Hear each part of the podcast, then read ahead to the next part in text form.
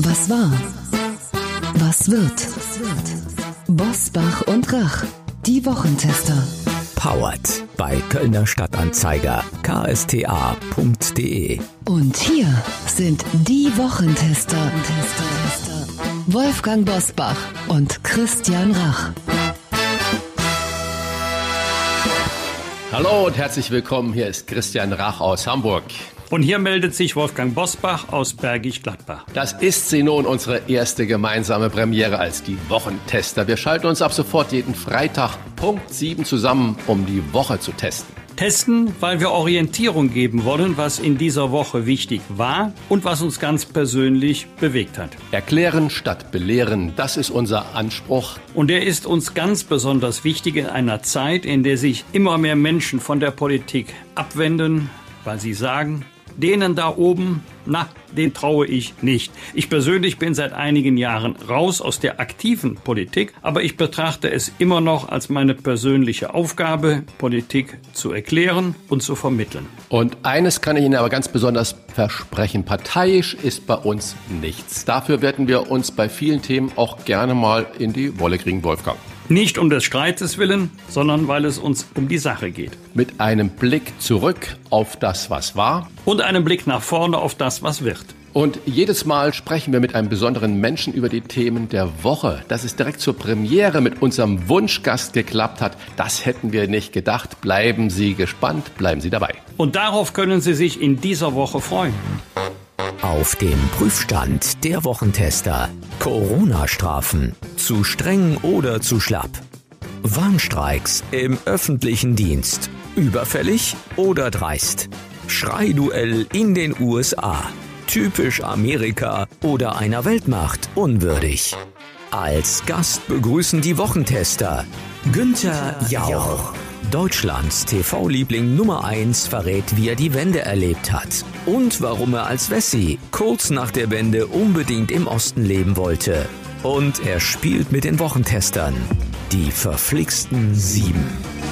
Bevor wir aber in die erste Runde starten, möchten wir Ihnen noch unseren Redaktionsleiter Jochen Maas vorstellen, der sich immer dann zu Wort melden wird, wenn wir ein klares Urteil abgeben sollen. Hallo, schönen guten Tag aus der Redaktion in Köln. Und danke an alle, die direkt zur Premiere der Wochentester dabei sind. Ich bin ab sofort in jeder Folge eure Stimme im Ohr, die sich immer dann einschaltet, wenn ihr euch um ein klares Urteil drückt. Denn das, das soll ja unser Anspruch bei den Wochentestern sein, drumherum reden reden gilt bei uns nicht. Wer nach diesem Podcast, äh, egal wo Sie uns hören, ob auf dem Smartphone oder auf dem Smart Speaker, wer uns da hört, der soll anschließend das Gefühl haben, die wichtigsten Themen der Woche besser verstanden zu haben. Das heißt, ihr habt so ein bisschen in der Hand, wie still ich bin. Und trotzdem werde ich mich am Ende jeder Themenrunde einmal zu Wort melden und nach einem klaren Urteil fragen. Und ähm, ich würde sagen, wir versuchen das jetzt mal. Und jetzt testen wir die Woche. Wie war die Woche?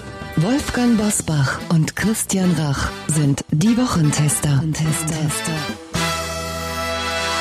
Eine Sache hat mich diese Woche ein bisschen bewegt, nämlich der Tod von Wolfgang Clement, der ja im Alter von 80 Jahren gestorben ist. Und ich habe mich immer gefragt während seiner ganzen politischen Karriere, er war ja Ministerpräsident in Nordrhein-Westfalen, er war Superminister unter Gerhard Schröder und äh, er hat einfach auch äh, immer gerade raus geredet. Äh, war er überhaupt ein echter Sozialdemokrat? Lieber Wolfgang, äh, kanntest du ihn persönlich und wie ist deine Einschätzung zu ihm? Ich kannte ihn nicht nur persönlich, wir hatten auch über lange Jahre hinweg eine gute persönliche Beziehung, denn wir sind beides gekrönte Häupter, wenn auch nur als Erlkönige in Bad Honnef. Aber so wie ich ihn erlebt habe als Kind des Ruhrgebietes geradeaus, ein Familienmensch, die Eheleute Clement haben fünf Töchter, war er ein aufrechter Sozialdemokrat, auch wenn er 2008 die Partei verlassen hat? Und den berühmten Satz, jeder muss sein Schicksal in die Hand nehmen, statt es beim nächsten Problem in die Hände des Staates legen zu wollen, Zitat Ende, soll doch nicht sagen, dass der Staat nicht ein Sozialstaat sein soll, sondern der Staat soll denen helfen, die sich nicht selber helfen können. Und nicht denjenigen, die sich nicht selber helfen wollen. Aber das klingt ja sehr nach einer FDP-Position. Und äh, ich habe ja den Clement auch erlebt. Hier in Hamburg war er ja Chefredakteur der Hamburger Morgenpost. Äh, da ist so ein bisschen mein Verdacht, äh, weil er auch bei Ingo Münch, äh, einem der führenden intellektuellen Köpfe damals der FDP, als Referent gearbeitet hat. Ist er eigentlich nicht liberaler Sozialdemokrat gewesen mit Schwerpunkt zur FDP? Ja, vielleicht war das auch ein Grund dafür, warum er vor zwölf Jahren die SPD deshalb verlassen, weil er sich politisch nicht mehr richtig zu Hause gefühlt hat, vielleicht auch nicht angemessen respektiert, denn er hat sich ganz unzweifelhaft große Verdienste um Nordrhein-Westfalen und Deutschland erworben. Ich möchte ihn natürlich gar nicht mit Herbert Wehner vergleichen, aber was mir gefallen hat, dass er einfach die Dinge beim Namen genannt hat, so wie er es empfunden hat, und zwar unabhängig. Deswegen glaube ich sehr wohl, dass du dich ganz gut mit ihm verstanden hast, lieber Wolfgang. Ja, er, er war nie ein einerseits andererseits Typ, sondern eher so wie Franz Müntefering, immer geradeaus, auch auf die Gefahr hin, dass der eine oder andere in der eigenen Partei die Position nicht teilt. Das heißt, wir kommen zu eurem Wochentester-Urteil. Ich weiß, ist immer ein bisschen schwierig, wenn man Menschen sehr differenziert gerecht werden will. War der nun ein echter Sozialdemokrat, der Wolfgang Clement, oder ein Genosse der Bosse, wie man oft über ihn gesagt hat, ähm, sei es Jusos oder Kritiker auch. Er war also, ein echter Sozialdemokrat. Im Grunde hat nicht er die SPD verlassen, sondern die SPD ihn. Er hat den Streit gesucht, er hatte eine Meinung und hat sich nicht duckmäuserisch verhalten. Und das ist das, was ich generell an Politikern schätze, egal welcher Couleur. Und äh, deswegen war er für mich ein Charakterkopf und er gehörte in die Sozialdemokratie, weil solche Leute braucht die alte SPD unbedingt. Fragen wir doch, fragen wir doch. Wolfgang Bosbach und Christian Rach sind die Wochentester. Tester, Tester. Unser Medienpartner Kölner Stadtanzeiger hat uns gefragt, wer unser Wunschgast für die Premiere der Wochentester ist. Christian Rach und ich haben sofort gesagt, Günther Jauch. Und manchmal werden Wünsche auch sofort wahr. Ja, das ist ganz großartig. Er begleitet uns seit den 80er Jahren im Fernsehen und ist Meinungsumfragen entweder Deutschlands beliebtester Fernsehmoderator oder sogar Bundespräsident der Herzen. Das ist ihm unangenehm, das macht ihn aber noch sympathischer. Beim offiziellen Festakt 30 Jahre deutsche Einheit spricht er in seiner Heimatstadt Potsdam mit Menschen dreier Generationen aus Ost und West. Und heute spricht er mit uns. Herzlich willkommen, Günther Jauch. Ja, ich freue mich. Hallo und guten Tag. Ich habe gerade gesagt, in Ihrer Heimatstadt Potsdam. Ist Potsdam Ihre Heimat geworden? Ja, das kann man tatsächlich so sagen. Ich habe nie in meinem Leben äh, an, an einem Stück länger irgendwo äh, gewohnt als, als dort obwohl ich ja äh, von Haus aus in Münster geboren bin, aber da habe ich nur die ersten drei Jahre gewohnt. Dann bin ich in West-Berlin aufgewachsen, war lange Jahre in München und dann auch mal ähm, Hauptstadtkorrespondent in Bonn für den Bayerischen Rundfunk. Das war zu der Zeit, als gerade Helmut Kohl Kanzler wurde. Was machen denn Ihre ganz persönlichen Gefühle und äh, wo waren Sie? Am 9. November 89 und am 3. Oktober hatten auch Sie, wie viele andere in den neuen Bundesländern, eigentlich ein kurioser Begriff, denn es gibt ja neue Bundesländer, die älter sind als die alten Bundesländer. Hatten Sie auch mal das Gefühl, oh, das geht aber jetzt ein bisschen schnell mit der Wiedervereinigung? Ähm, ich, ich gebe zu, äh, dass für mich, dass ich seit der Einheit so als personifizierter Glückskeks durch die Welt äh, laufe, weil das für mich tatsächlich etwas absolut Sensationelles war. Das äh, liegt aber auch daran, dass ich eben im äh, alten, eingekesselten West-Berlin aufgewachsen bin, äh, auch nur wenige hundert Meter von der Grenze, wo ich dann die äh, bellenden Hunde und die äh, Leuchtkugeln, die da regelmäßig hochgegangen sind, äh, im Grunde hautnah miterlebt habe und äh, mir eigentlich nie vorstellen konnte, dass, dass diese Mauer, diese Grenze mal fallen würde. Dazu kam, dass ich sehr oft in der früheren DDR war, weil mein Vater als Journalist die DDR mit als Berichtsgebiet hatte. Und deswegen hat mich also dieses Land schon immer sehr interessiert. Deswegen war ich sehr glücklich und für mich stand mit dem 9. November fest, den ich in München verbracht habe, hing natürlich vor dem Fernseher. Hans-Joachim Friedrichs äh, moderierte äh, die Tagesthemen und, und äh, Ich hatte schon so ab 19 Uhr eben mitbekommen, dass Schabowskis legendäre Pressekonferenz dazu geführt hatte, dass die Mauer, dass die Mauer äh, offen war und habe zu meiner Frau gesagt, äh, wir packen jetzt unsere sechs Monate alte Tochter ins Auto und müssen sofort nach Berlin. Da sagte sie, oh, ich muss noch ein paar Sachen erledigen und das Kind jetzt aufwecken und die ganze Nacht da durchfahren und guck mal, was an den Grenzübergängen überall los ist. Dann habe ich gesagt, okay, wir bleiben noch eine Nacht in München, aber morgen früh um 5 Uhr sind wir die Ersten am Flughafen, am Pan American Schalter und, ähm, und kaufen uns ein Ticket äh, nach äh, Berlin. Und genauso haben wir das dann auch gemacht und dachten, dass natürlich eine Riesenschlange vor dem, vor dem ja. Flugschalter ist und alle Menschen nach Berlin wollten und die guckten uns ganz verwundert an und sagten, nee, also bis 10 Uhr sind hier alle Flüge frei. Ich weiß gar nicht, was sie sich so aufregen. Und wir merkten schon in der Nacht, dass in München gingen, gingen genauso um 22 Uhr alle Lichter aus, wie das die Jahrzehnte vorher auch schon der Fall war. Und da merkte man, dass den Westen tatsächlich diese Vereinigung also ja. nicht ein Zehntel so viel interessiert hat wie den Osten. Bei Bospas war es auch ein Baby, aber das war doch nicht geboren. Ich wollte auch unbedingt nach Berlin, aber das war 14 mhm. Tage vor der Geburt unserer ältesten Tochter und meine Frau hat sich durchgesetzt. Ah, gut. Nee, diesmal hatte ich mich durchgesetzt und was ganz selten ist bei Frauen, sie ist mir im Nachhinein dankbar dafür. aber ab äh, jetzt kommt natürlich bei mir dann die Frage, das sind alle die ganz schönen privaten, wunderbaren Geschichten, die jeder, glaube ich, da hat, wenn man den Tag bewusst äh, erlebt hat. Und in München wäre natürlich mit Handys und mit allem vermutlich das Licht auch nicht ausgegangen, äh, wenn es damals diese Kommunikationsmöglichkeiten gegeben hätte. Es wurde aber jetzt auch in den 30 Jahren viel über Jammer-Ossis oder Besserwessis diskutiert. Ist das Ihrer Meinung nach ein Klischee? Und, und haben Sie sich selber mal mit so einem Urteil über Besserwessis oder über die Jammer-Ossis ertappt?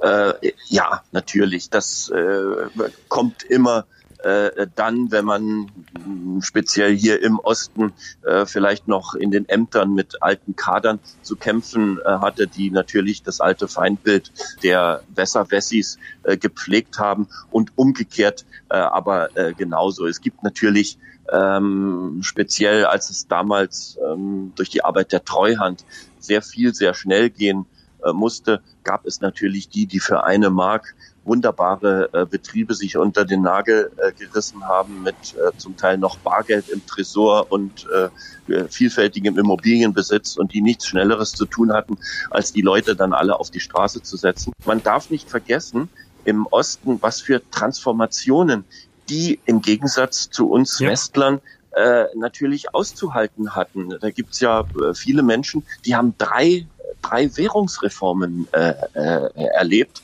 Also das haben bei uns viele im Westen, hm, na vielleicht gerade mal den, den Wechsel von der D-Mark zur Euro, äh, von, zum Euro mitbekommen, aber, aber nicht viel mehr. Und was den Leuten dann abverlangt wurde und dann sind sie arbeitslos geworden und äh, dann hieß es, ihr müsst euch auf Wettbewerb äh, einstellen und dann äh, begann die die Landflucht, dass die Leute äh, alle beziehungsweise in den Westen sogar gegangen sind, nicht nur in die großen Städte.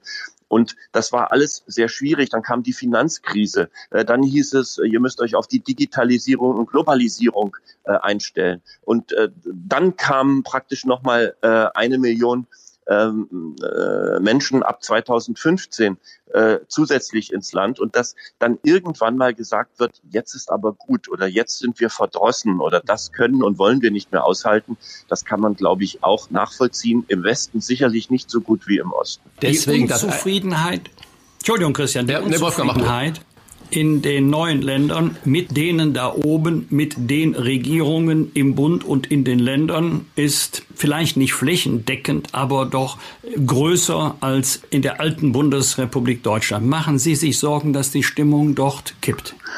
Äh, ja, diese Sorgen mache ich mir, wenn speziell in den, in den neuen Ländern, äh, insbesondere die, die AfD, ähm, immer stärker wird oder überhaupt die, die Ränder, also sowohl links außen als auch rechts außen, mhm. ähm, die immer äh, stärker werden. Ich kann bis zu einer gewissen Grenze auch verstehen, äh, dass man insgesamt und allgemein frustriert ist und dann einfach denen da oben mal einen Denkzettel äh, verpassen will. Worüber ärgern Sie sich am meisten?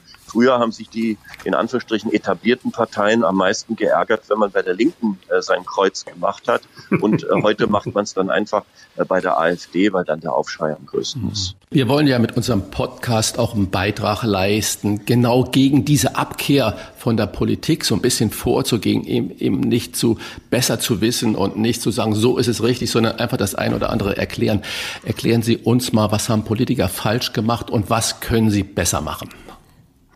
Ja, das ist natürlich eine ganz schwierige und ganz allgemeine Frage. Ich habe immer ein Problem damit, wenn es heißt, die Ausländer, die Politiker, die Unternehmer, die Angestellten, die Beamten. Also diese Verallgemeinerung ist keine gute Sache. Äh, der Bundestag ist ja insofern ein, ein wunderbares Abbild äh, unserer Bevölkerung, als es da genauso Minderleister gibt, wie wir sie im normalen Leben auch kennen. Äh, es gibt Choleriker, äh, es gibt äh, fleißige Menschen, es gibt tatkräftige, ideenreiche und dann gibt es natürlich auch absolute Flops, bei denen man sagen würde, äh, 10.000 Euro an Diäten sind bei denen nur wirklich mehr als verschwendet. Ich kenne aber auch sehr, sehr viele, bei denen ich sage, die finde ich im Grunde für das, was sie leisten, hoffnungslos äh, unterbezahlt. Also ich kann den klassischen, klischeehaften Fehler, den nun die Politiker gemacht haben, den, den kann ich so nicht finden. Vielleicht hat insgesamt, was die Einheit angeht, äh, sind wirtschaftlich ist da sehr viel ins Werk gesetzt worden. Also ich finde, dass zu einem zu einem guten Teil äh, der Osten oft von der so oft belächelten blühenden Landschaft, die Helmut Kohl versprochen hat, gar nicht so weit weg ist. Die Renten sind auf 97 Prozent, äh, die Löhne und Gehälter im Vergleich zum Westen sind auf, auf 85 Prozent. Natürlich könnte es immer mehr sein, aber eigentlich sieht das ziemlich gut aus. Woran es gemangelt hat, ist sicherlich die die Wertschätzung, die, äh, den Unterschied, dass der Staat in der DDR eine einzige Katastrophe war, aber die Menschen doch nicht. Und dass man aber Menschen und Staat vielleicht zu oft gleichgesetzt hat und es äh, einfach an Respekt und an der Anerkennung mhm. für die Menschen hat fehlen lassen. Sehen Sie, und genau das ist bei mir der Grund, warum ich eigentlich als Tag der deutschen Einheit lieber den 9. November gehabt ja, hätte als den 3. Lieber. Oktober. Äh, weil es eine Anerkennung der Leistung der Menschen aus der alten DDR gewesen ja, wäre. Nicht nur, nicht, ja, ja, nicht nur, denn der 9. November ist natürlich, was die Geschichte der Deutschen angeht, ist der natürlich ein, ein ganz anderer Tag. Wir haben Ausruf der äh, Republik äh, durch Philipp Scheidemann am, am 9. November, ganz wichtiges Datum. Dann haben wir die äh, sogenannte äh, Reichskristallnacht, besser Reichspogromnacht genau. genannt, die, die uns ganz schmerzhaft vor Augen führt, äh, äh, was, was wir Deutsche äh, mal verbrochen haben. Äh, und dann, wie sich das am Ende glücklich fügt, ähm, zu dem zu dem Mauerfall. Natürlich hätte es der äh, 9. November sein müssen und deswegen bin ich, ich will nicht sagen, dass ich mit dem 3. Oktober unglücklich bin, aber äh, es hätte unbedingt der 9. November sein müssen. Genau, also starten und wir doch eine Initiative. Der Marsch, Marsch zur Feldherrenhalle, der hat auch am 8. und 9. Äh, kommt auch noch. November ja. stattgefunden. Mhm. Ja. ja. Also äh, 9. November ist eine magische Zahl und eine richtige Zahl und vielleicht hätte sich das ein oder andere besser entwickelt. Wir haben aber auch eine Zahl 7, denn wir wollen äh, nochmal sieben persönliche Fragen stellen, die Sie gerne mit Ja oder Nein beantworten, mhm. wenn Sie mit mhm. einverstanden sind, lieber Joch. Gerne. Die verflixten sieben. So, sieben Fragen, die erklären sich von selbst und jetzt äh, fangen wir einfach an. Supermarkt oder Wochenmarkt? Wochenmarkt. Sterneküche oder Hausmannskost? Hausmannskost. Und jetzt müsste eigentlich Wolfgang eine Frage stellen, grün oder schwarz? Äh, äh, ah, lange ist äh, nichts, nichts gegen eine Günther Jauch braucht einen Joker. Nein, nichts, nichts. Bin, da wäre ich für eine Koalition. Okay. Fahrrad oder Auto? Äh, Auto. Und jetzt äh, Frühaufsteher oder Langschläfer? Langschläfer. Politik, Talk oder Quizshow? Äh, äh, äh, mein, mein, mein äh, Hobby äh, ist die Quizshow, meine Leidenschaft die Politik. Und jetzt frage ich noch Aldi oder Netto? Äh, Was heißt das? Natürlich Jauchwein bei Aldi oder Gottschalk-Wein bei Netto. Ja, dann, dann sind wir doch mal bei Aldi. Bei Aldi, sehr gut. ja, toll. Äh, lieben Sie Märchen? Äh, also als Kind habe ich sie gemocht. Jetzt brauche ich sie nicht mehr so. Bin aber froh, wenn ich äh, bei Wer wird Millionär so also die, die wichtigsten Märchenfragen doch ganz gut beantworten kann. 30 Jahre deutsche Einheit feiern wir an diesem Wochenende und äh, Sie leben zwischen Potsdam und Köln. Und am Wochenende stehen Sie auf der Bühne beim Festakt. Und heute waren Sie bei uns im Podcast und haben den mit aus Christian? der Taufe gehoben. Ja. Bevor ihr euch verabschiedet voneinander, äh, hat euer Redaktionsleiter auch noch eine Frage. Ah, okay, ähm, Entschuldigung. Äh, ich, ich, vielleicht stelle ich die direkt an den Herrn Jauch, weil wir haben ja besonders viele Podcast-Hörer im Rheinland durch unseren Partner Kölner Stadtanzeiger. Und ich weiß ja, dass der Herr Jauch ähm, ja, seit mehr als 20 Jahren zwischen Potsdam und Köln pendelt. Also müssen wir natürlich nach Köln und nach Potsdam fragen. Was hat Köln, was Potsdam nicht hat? Ja, Köln äh, ist sicherlich mehr äh, Großstadt. Äh, Köln ist sicherlich mehr äh, äh, rheinische Fröhlichkeit. Ähm, äh, Köln ist Karneval, da sieht's hier finster aus ähm, in, in Potsdam. Und ähm, insofern hat Köln Qualitäten, an die Potsdam nicht heranreichen würde. Aber das Rheinland insgesamt äh, ist mir deswegen doch äh, in Fleisch und Blut ähm, übergegangen, weil meine Eltern aus dem Rheinland äh, kommen. Ich darf es natürlich im Bereich des Kölner Stadtanzeigers kaum sagen, aber meine Mutter kommt aus Düsseldorf und mein Vater noch weiter vom Niederrhein aus Wesel. Und ähm, insofern wurde ich als Kind schon, äh, durfte wenig Fernsehen schauen, aber wenn die Rosenmontagszüge äh, übertragen wurden, dann wurde ich praktisch vor den Fernseher gefesselt und durfte mich dann nicht, nicht rühren, ehe der letzte Zug um die Ecke äh, gekommen war. Und ja. ähm, insofern äh, habe ich, ich habe schon rheinisches Blut in meinen Adern. Hätte nicht besser sagen können. Sind Sie denn auch schon, wie, wie nennt man das, bei dem Bonsche werfen dabei gewesen?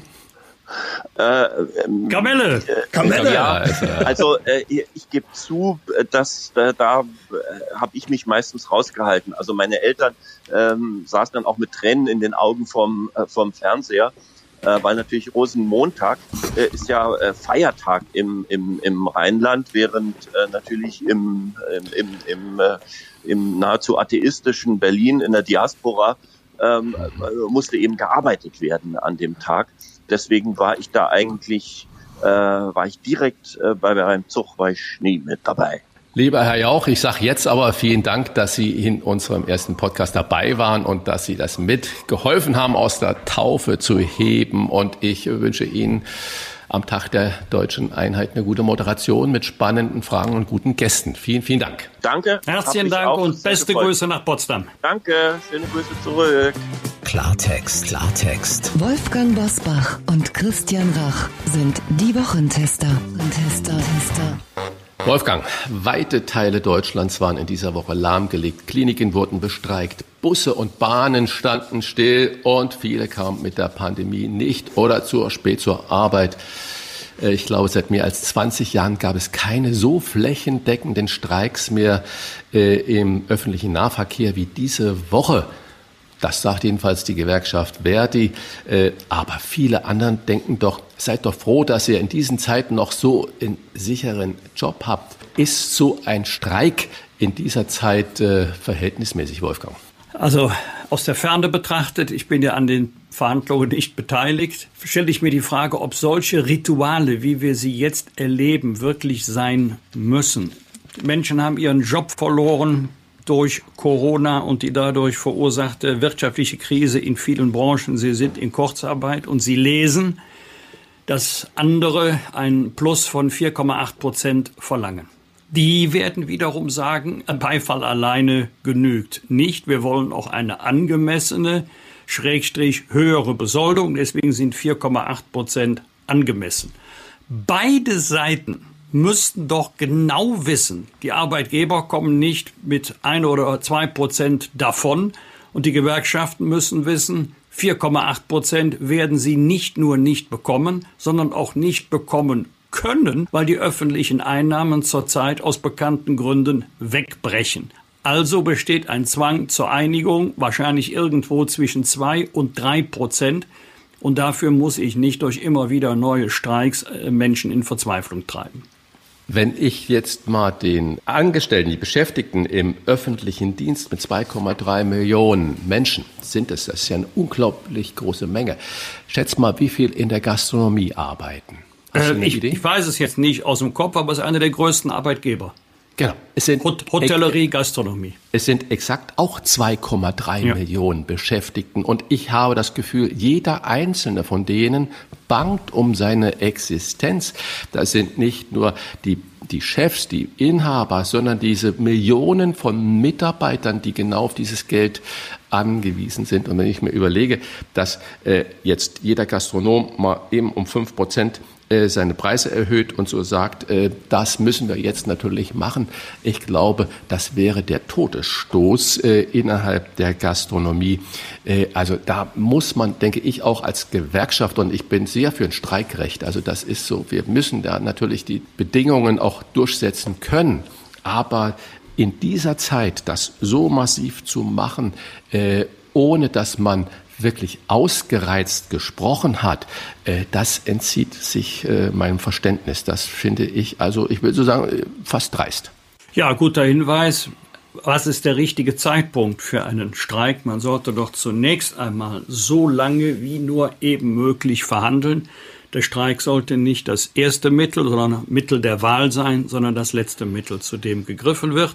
Und die Arbeitgeber sollten wissen, dass bei der Erwartungshaltung der Beschäftigten im öffentlichen Dienst trotz der wegbrechenden Einnahmen mit ein oder zwei Prozent wird es nicht gehen. Hätte denn äh, die öffentliche Hand, wie man ja so schön sagt, offensiv mit dem Angebot zum Beispiel für alle in der Pflege, in den Krankenhäusern beschäftigten Menschen äh, den Druck rausnehmen können, weil wir haben ja alle immer geklatscht und applaudiert und toll und wie das funktioniert in den Stresssituationen. Und äh, auch Merkel hat ja mal festgestellt, dass die alle unterbezahlt sind. Äh, hätte man nicht das sagen können, diese Berufsgruppe im öffentlichen Dienst, die nehmen wir da raus und die kriegen per se jetzt von mir aus diese 4,2 Prozent oder was auch immer mehr und hätte das nicht das Ganze ein bisschen befriedet und wäre das nicht eine mehr als ein Schulterklopfen gewesen? Das betrifft natürlich nur einen Teilbereich der Beschäftigten, hätte aber durchaus befriedende Wirkung haben können, da hast du recht. Es ist aber schon fast eine gesellschaftspolitische Frage, ob es auf Dauer so bleiben kann, dass die Arbeit an und mit Maschinen tendenziell besser bezahlt wird als die Arbeit an und für Menschen. Dann lass uns noch mal einmal zusammenfassen für alle, die uns jetzt zugehört haben. Klares Urteil, Warnstreiks im öffentlichen Dienst diese Woche. Sind die überfällig oder dreist? Zum jetzigen Zeitpunkt halte ich sie jedenfalls für nicht notwendig. Ich würde das Wort dreist auch nicht benutzen, aber ich hätte erwartet, sprechen, sprechen, sprechen und nicht gleich mit der Keule da draufhauen. Was war? Was war? Wolfgang Bosbach und Christian Rach sind die Wochentester. Wochentester. Wolfgang, wir kommen ja gar nicht drum herum, auch über Corona zu sprechen. Wir hatten diese Woche ja auch wieder die Ministerpräsidentenkonferenz mit der Kanzlerin und dabei ist herausgekommen, mehr Masken, weniger Alkohol, weniger Partys. So hat es Markus äh, Söder gesagt und zusammengefasst. Wie handhabst du das persönlich? Ich bin nicht in Panik, aber ich beachte alle Regeln genau schon, weil ich mir nicht sagen lassen möchte, dass äh, für unser eins andere Regeln gelten. Aber weniger Alkohol, weniger Partys, das kann ich nicht versprechen. Doch weniger geht gar nicht. Aber ich weiß schon, was Markus Söder gemeint hat. Zwei Gruppen machen uns besondere Sorgen. Das sind die Reiserückkehrer aus Risikogebieten und vor allen Dingen große Familienfeiern. Das hat ja unter anderem den starken Anstieg in Hamm verursacht. Die Warnung vor der zweiten Welle ist leider nicht unberechtigt. Wenn ich es mal von der äh, Psychologie sehe, Merkel warnt, Drosten warnt, Söder warnt, Abstandsregelung, Masken, alles in Ordnung. Aber machen die ewigen Warnungen die Menschen nicht noch ängstlicher und auch aggressiver? Das ist eine gute Frage. Wenn man jeden Tag Alarm ruft, hört man eines Tages nicht mehr hin. Deswegen sollte man es sich schon genau überlegen, wann man sich wie öffentlich äußert. Denke mal, eine so Regelungsmaschinerie, das ist das, was natürlich die Leute äh, mürbe macht und wo sie sich gegängelt und überwacht fühlen. Ich denke, wir werden noch lange, vielleicht Jahre mit Corona leben müssen. Und ich warne jetzt einfach mal äh, davor, immer nur Panik zu erzeugen mit neuen Anordnungen. Äh, wir müssen Abstandsregeln, wir müssen Hygieneregeln haben, äh, aber keine Panik von oben erzeugen, weil ich glaube, das ist absolut kontraproduktiv. Vor allen Dingen muss jede Maßnahme, die beschlossen wird, evidenzbasiert sein. Es muss auch einleuchtend sein, warum, wann welche Maßnahmen getroffen werden. Mhm.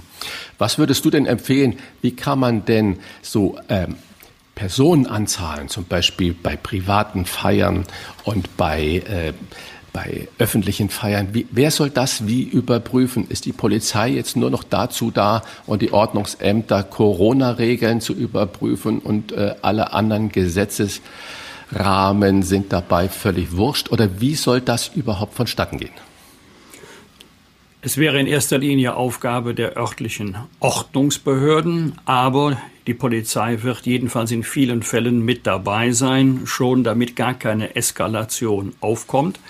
Und dann kommt es ganz entscheidend auf Form und Inhalt der Ansprache an. Ich behaupte jetzt einmal, die allermeisten sind grundvernünftig und wenn man ihnen sagt, so wie es jetzt ist, geht es nicht, werden sie ihr Verhalten auch ändern. Wir versuchen es jetzt ja bundesweit mit neuen Regelungen in der Gastronomie und Christian, da bist du der Fachmann.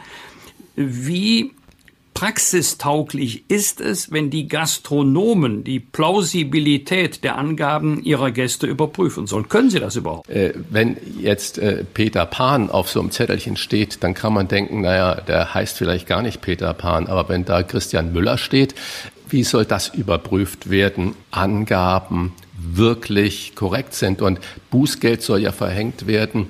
Wenn aber da jetzt Lieschen Müller steht, die dann in Kleinblittersdorf in der Bachstraße wohnt und äh, die gibt es weder Lieschen Müller noch Kleinblittersdorf, wer soll denn dann wo das Bußgeld zahlen? Ich denke, das ist eigentlich dieser Appell der Politik. Äh, liebe Leute, nehmt das Ganze ernst. Wenn wir mal einen erwischen sollten, dann rappelt's richtig in der Kiste, dann kostet das wie in Schleswig-Holstein 1000 Euro bei falscher Angabe. In Hamburg, glaube ich, 50. In NRW, hast du 250. das gelesen? 250. Gut. Aber vielleicht sollte man den Gästen mehr erklären, dass die richtigen Angaben auch in ihrem eigenen Interesse sind. Denn die Angaben werden ja nicht für den Wirt gemacht, sondern damit Infektionsketten nachvollzogen werden können und wer falsche Angaben macht, der läuft eben auch Gefahr, dass er eines Tages selber davon den Nachteil hat. Du hast völlig recht. Es müsste im, im Interesse aller Gastronomen sein, dass diese Regeln eingehalten werden, weil es nutzt keinem, den einmaligen Vorteil zu haben und dann gibt es in zweite Schließungswelle, Lockdown, wie auch immer. Die Infektionsraten sind genau auf Grund dieser Party-Ebene im Privaten oder halt auch in den Kneipen. Weniger in den Restaurants, weniger in den Schulen und so weiter. Und äh, jetzt äh, ist die Herbstferien. Ich habe Herbstferien immer geliebt, aber ich habe ganz klar auch äh, mit meiner Familie besprochen, wir fahren nicht weg. Wie handhabst du das denn, Wolfgang? Ich bleibe auch zu Hause. Ich hatte Urlaub gebucht, aber äh, angesichts der aktuellen Lage werde ich den Urlaub nicht antreten. Ich hoffe dann nur, wenn ich zu Hause bleibe, dass da nicht permanent Regen fällt. Aber äh, im Moment sieht es ja noch ganz gut aus.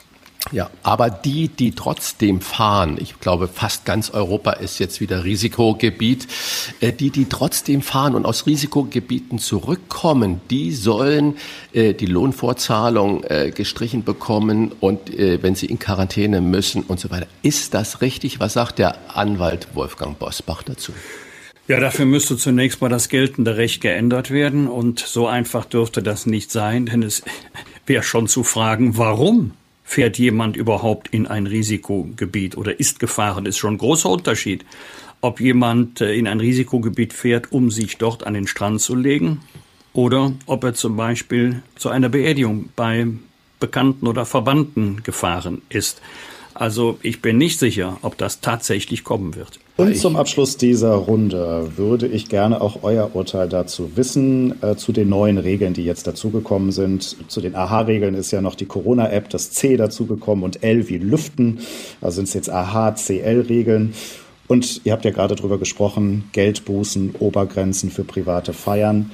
Sind das jetzt Regeln, mit denen wir durch den Herbst und Winter kommen oder eher nicht? Ich kenne keinen besseren. Es ist wie bei Churchill, Demokratie ist äh, die schlechteste Staatsform, aber er kennt keine besseren. Äh, ich glaube, genauso ist es mit diesen äh, Regeln. Äh, wir sollten sie äh, wirklich annehmen und wir sollten uns so verhalten, weil Herbst und Winter, wenn man den Virologen und Epidemiologen glauben kann, da kommt die richtige Keule und äh, jeder hat es selbst in der Hand, sein eigenes Risikopotenzial ein bisschen zu minimieren. Die Regeln sind meiner Überzeugung nach nicht unverhältnismäßig, sondern angemessen, leider auch notwendig, aber nicht alle sind gleichermaßen praxistauglich. Rauf und runter. Wolfgang Bosbach und Christian Rach sind die Wochentester. Tester.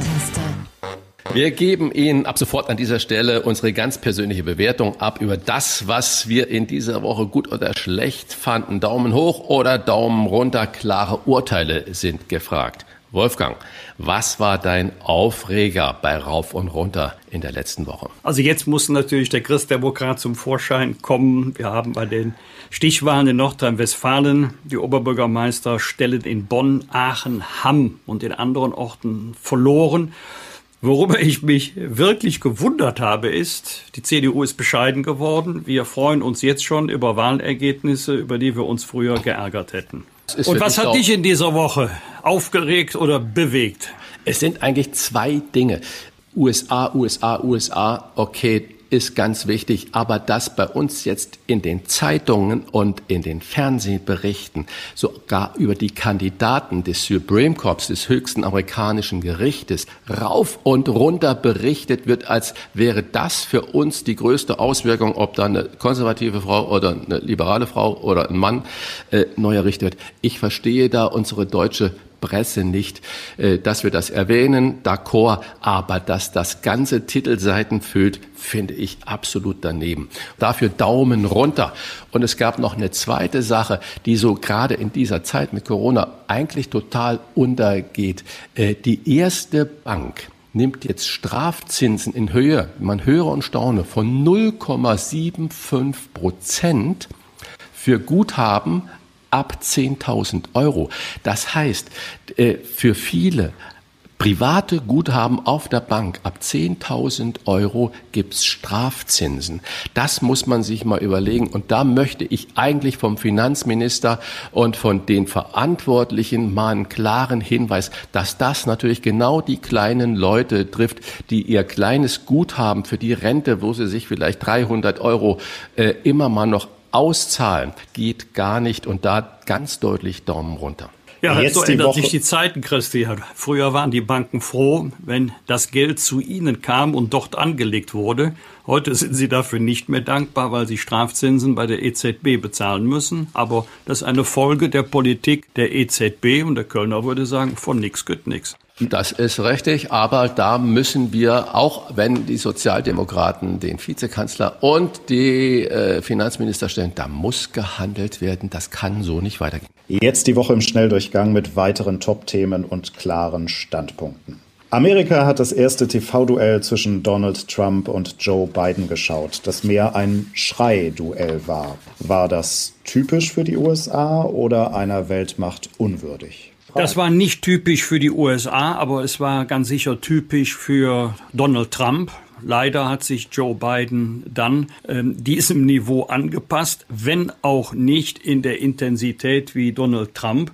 Keine neuen Erkenntnisse, keine überzeugenden Argumente, immer hart an der Gürtellinie, ab und zu darunter. Im Grunde war die ganze Debatte ein Hilferuf von der MS-Niveau. Hilfe, wir sinken. Ich habe das mal nachgelesen. Seit äh, den 1960, glaube ich, Kennedy Nixon gibt es diese Duelle, diese Auseinandersetzungen. Und ich erwarte ja von einer Talkshow oder auch von so einer Debatte einen Mehrwert als Zuschauer. Und wenn der Mehrwert so ist wie Trumps Lockrufe an diese neonazistische Schlägertruppe Proud Boys heißen sie, sich am Wahltag herum bereit zu halten, dann sage ich, ist es wirklich das Schäbigste, was ich seit langem aus dem Mund von führenden Leuten gehört habe. Das kann nicht wahr sein, dass man mit Schlägertruppen und Neonazis droht, wenn ein Ergebnis einem vielleicht nicht passt. Äh, und das finde ich, wenn das das Ergebnis von solchen Debatten ist, geht gar nicht. Dann kommen wir zum zweiten Thema. AfD-Fraktion feuert ihren Sprecher Christian Lüth wegen Nazi-Äußerungen in einem Fernsehbeitrag, eine Reportage bei Pro7 diese Woche. Ist das konsequent oder scheinheilig?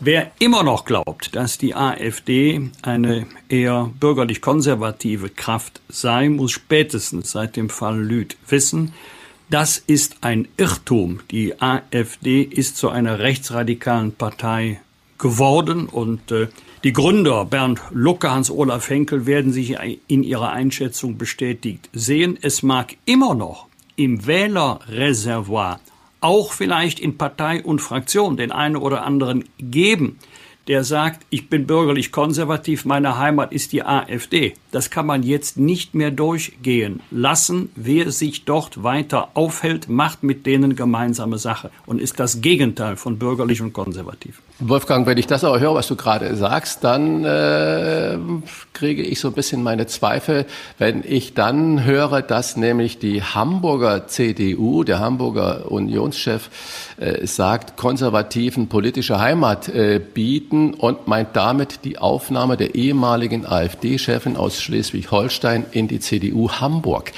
Äh, das ist natürlich äh, mit einem großen Geschmäckle dann versehen, wo ich sage, okay, nur wenn jemand nicht das sagt, was in äh, Pro-7-Sendung äh, da von Lütt äh, publik wurde, ist er ein Konservativer und hat dann auch die Heimat in der CDU. Also Achtung, Achtung, Achtung. Und ein letztes Rauf und Runter in dieser Woche. Die Verbraucherzentrale Baden-Württemberg klagt gegen die Lufthansa wegen der schleppenden Rückerstattung stornierter Tickets. Ist die Lufthansa frech oder überfordert? Ich würde sagen, die Lufthansa ist schlichtweg überfordert. Äh, die Zahlen, wenn man die sich anguckt, es warten 1,4 Millionen Kunden mit individuellen Flugzielen, Tickets und Ansprüchen auf Rückerstattung. Das geht nicht per Knopfdruck und ich würde da einfach der Führung vertrauen und äh, die gesagt haben, wir erstatten aber wir brauchen natürlich auch organisatorisch die Zeit, das abzuwickeln. Ich glaube nicht, dass sie frech ist, äh, vielleicht ein bisschen überfordert. Meiner Einschätzung nach ist die Lufthansa nicht nur ein bisschen überfordert, sondern stark überfordert, ist für mich aber keine Rechtfertigung, denn das erlebe ich auch als Anwalt seit dem Frühjahr diesen Jahres. Und der Umgang mit den Kunden ist schon deshalb erstaunlich, weil die im Grunde zweimal zur Kasse gebeten werden. Einmal als Steuerzahler, 9 Milliarden Euro hat der Bund aufgebracht, um die Lufthansa zu stützen, zu retten, je nach Betrachtung.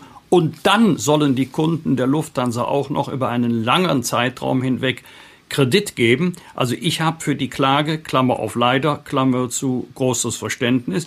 Ich wundere mich immer schon, was sich die äh, Kunden der Airlines alles bieten lassen oder bieten lassen müssen. Aber wenn jemand viele Monate auf sein Geld wartet, auf das er vielleicht dringend angewiesen ist, weil er jetzt arbeitslos geworden ist, weil er in Kurzarbeit ist, das verstehe ich nicht.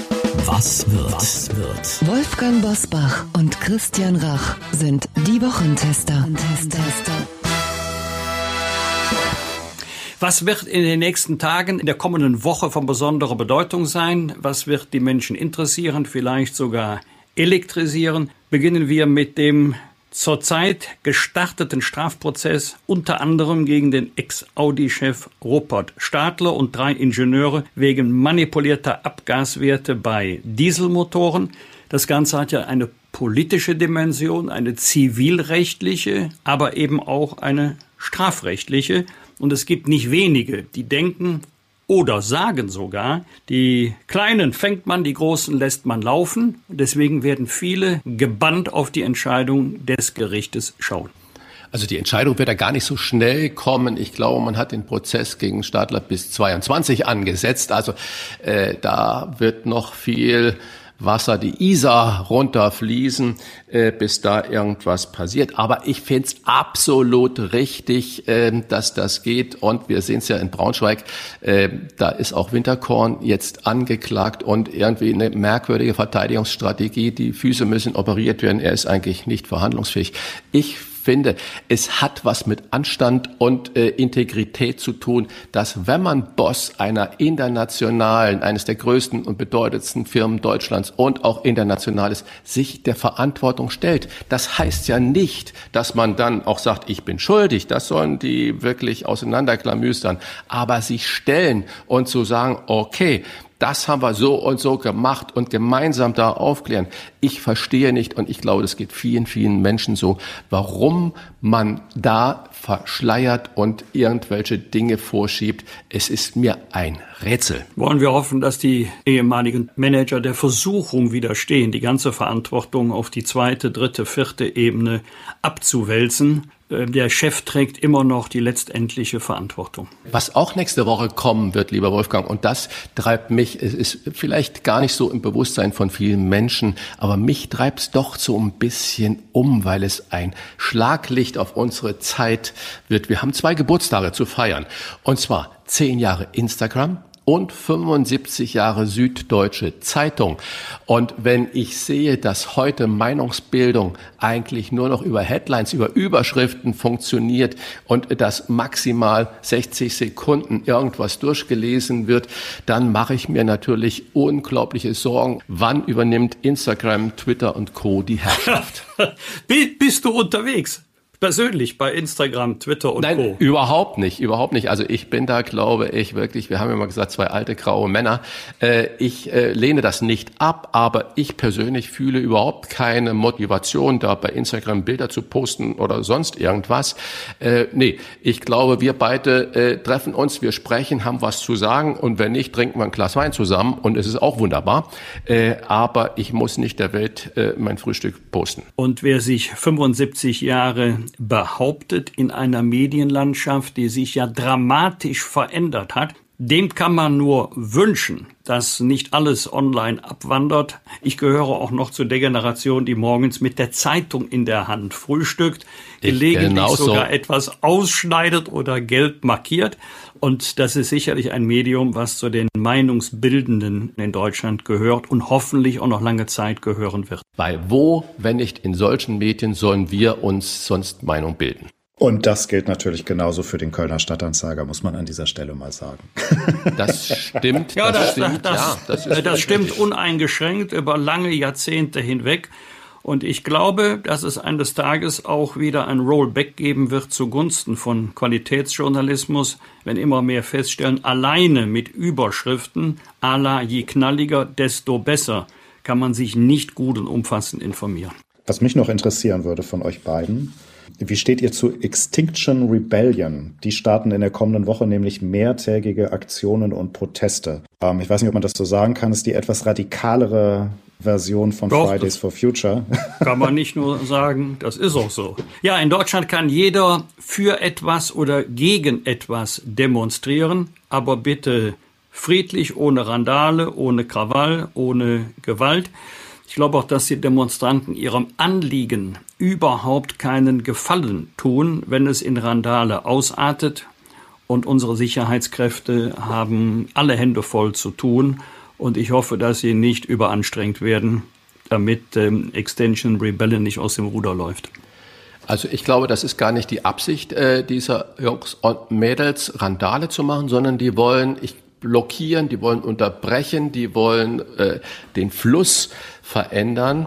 Und äh, vielleicht ist es manchmal auch gut, äh, mit äh, Aktionen auf was aufmerksam zu machen, die über einen Appell hinausgehen, wenn sie denn im Rahmen oder am Rande der Gesetzlichkeit da sind. Du hast ja völlig recht, das darf nicht in Krawall und äh, in körperliche Bedrängung gehen, aber äh, mal mit einer Hoppla-Aktion, ähm, einer starken Hoppla-Aktion, das ist schon, glaube ich, gut. Und Corona, Corona, Corona, ähm, hoffentlich verdrängen wir nicht die Umweltprobleme, die wir wirklich in meinen Augen auch angehen müssen. Und da tut vielleicht mal was Spektakuläres auch gut. So ist es. Wir haben vieles angesprochen, vieles besprochen. Das war die erste Folge der Wochentester. Und wenn Sie Kritik, Lob oder einfach nur Anregungen für unseren Podcast haben, schreiben Sie uns auf unserer Internet- oder auf unserer Facebook-Seite. Wir freuen uns über jede Reaktion. Unsere Adresse die wochentester.de. Fragen gerne per Mail an kontakt diewochentester.de und wenn Sie uns auf einer der Podcast-Plattformen liken, freuen wir uns natürlich ganz besonders darauf. Danke für Ihre Zeit, für Ihre Geduld. Wir testen auch am kommenden Freitag gerne wieder die Woche für Sie. Punkt 7 Uhr. Bitte die Wochentester einschalten. Bis nächste Woche. Bis nächste Woche. Es war mir ein Vergnügen. Was war? Was wird? Wolfgang Bosbach und Christian Rach sind die Wochentester. Ein Maßgenau Podcast. Powered bei Kölner Stadtanzeiger ksta.de.